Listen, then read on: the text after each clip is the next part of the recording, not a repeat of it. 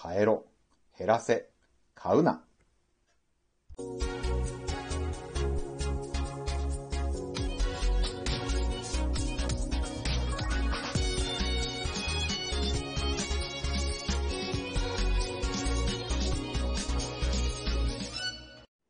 皆さん、こんにちは。ブックトーカーベンの読書シェアリングへようこそ。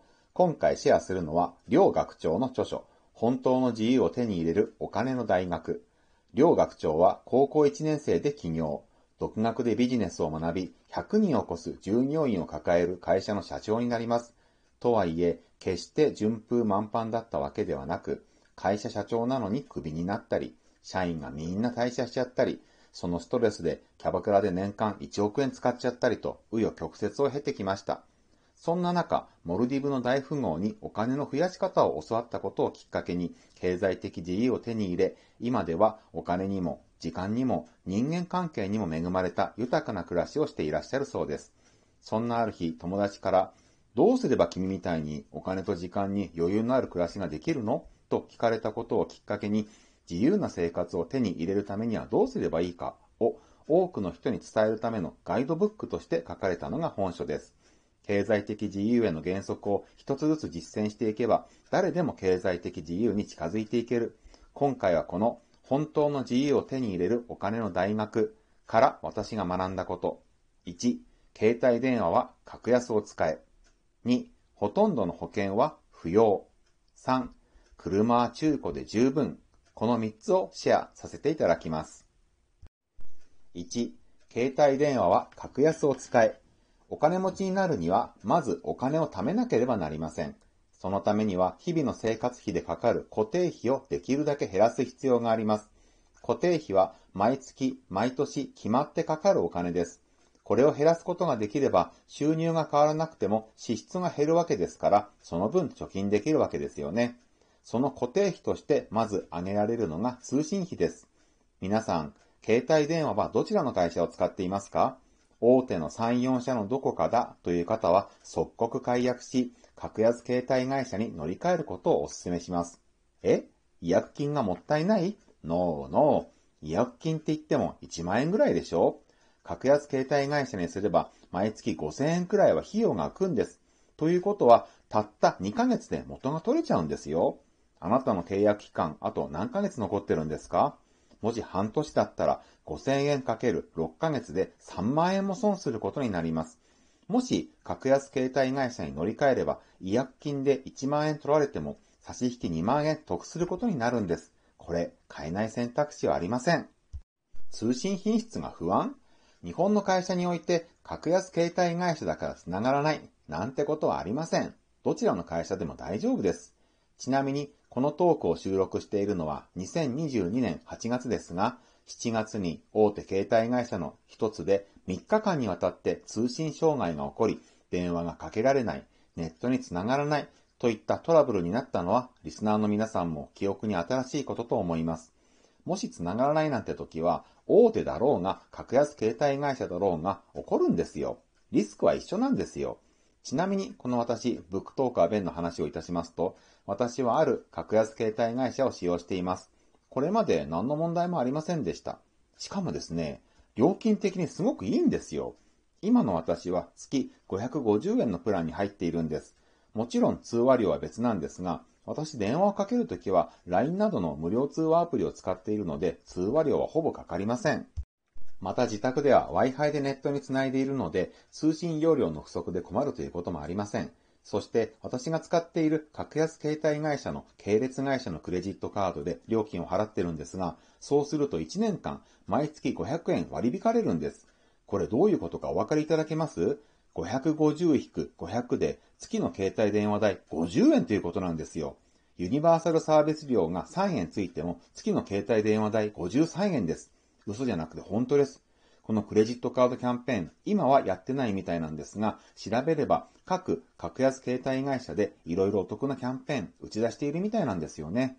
しかも大手と違って契約期間の遺伝縛りもないし、会社によっては乗り換えの際に違約金を負担してくれるという太っ腹な会社もあるんですよ。契約期間の縛りがないわけですから、もしこっちじゃなくてあっちの格安携帯会社にしたいなと思った時でも、その時その時で乗り換えていけばいいわけです。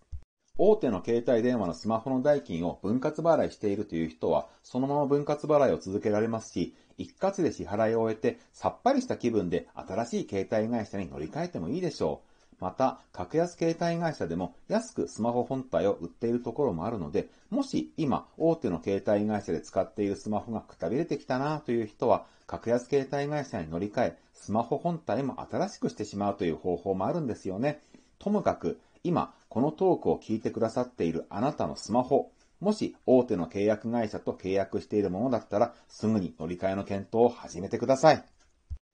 2、ほとんどの保険は不要。日本はセーフティーネットがとても発達しています。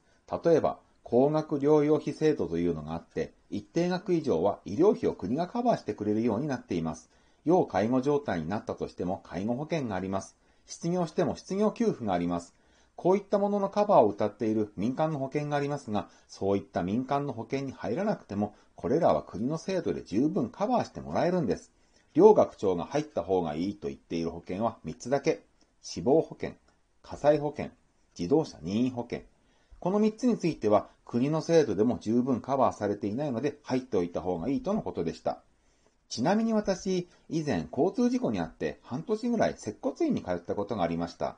その時の通院費用、交通費、そして1日あたりのお見舞い金がなんと自賠責保険で出たんですよ。結構な金額をいただきました。任意じゃなくて、あの、強制加入の自賠責でですよ。いやー、国の制度恐るべし、素晴らしいと思いました。皆さんも保険について見直しましょう。これまで払ってきたんだから、と言って、これからも無駄な保険料を払い続けるのではなく、これまでのはお守りだったんだ。これからは国がお守りなんだ。と気持ちを切り替えて保険見直してください。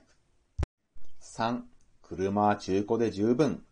車に限らずほとんどのものは中古で十分です。例えば、新車とか新築の家とかは、あなたが買った瞬間に中古になります。そして資産価値は一気に下がります。もし、車や家を売ろうとしても、もう中古になっていますから、あなたが買った値段で売れることはありません。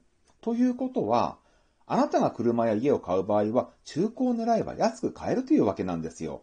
しかも使っている期間が短い、車で言えば漢字で新しい古い車と書く新古車を狙うのが超おすすめです。家だって同様です。オーナーさんが急に転勤したとか、新婚で住むはずだったのが単身赴任になったのでキャンセルした、などの理由で、ほぼ新しい家が中古価格で売りに出されている場合があります。買うならそれを狙いましょう。もっとも家については買わずに借りるという選択肢もあります。そのあたりは本書に詳しいので、ぜひお読みください。ちなみに私はあるブランドの腕時計を持っていますが、これ中古で買いました。もう5年使っています。使用に問題ないですし、新品で買う場合の半額で購入できましたので、かなり得だったと思いました。5年、10年と長く使うのであれば、使用のスタートが新品だったか中古だったかはほとんど問題ないと感じています。また、物によっては自宅や腕時計は時間が経った方が値上がりする場合があるんですよね。ブランド物の腕時計にプレミア価格がついたり、立地のいいマンションや戸建ての価格が値上がりしたり、そうなってくると投資の意味合いも出てくるんですけど、そのあたりも本書が詳しいので、ぜひお読みいただければと思います。まとめます。1、携帯電話は格安を使え。2、ほとんどの保険は不要。3、車は中古で十分。いかがでしたでしょうか？今回ご紹介したのはこの本、本当の自由を手に入れるお金の大学から私が学んだことのほんの一部です。もっとお金について学んでみたいと思われた方、説明欄に本のリンクを貼っておきましたので、ぜひ買って読んでみてください。今回のトークが少しでも皆さんのお役に立てば幸いです。ではまた次のトークでお会いしましょう。ブックトーカーのベンでした。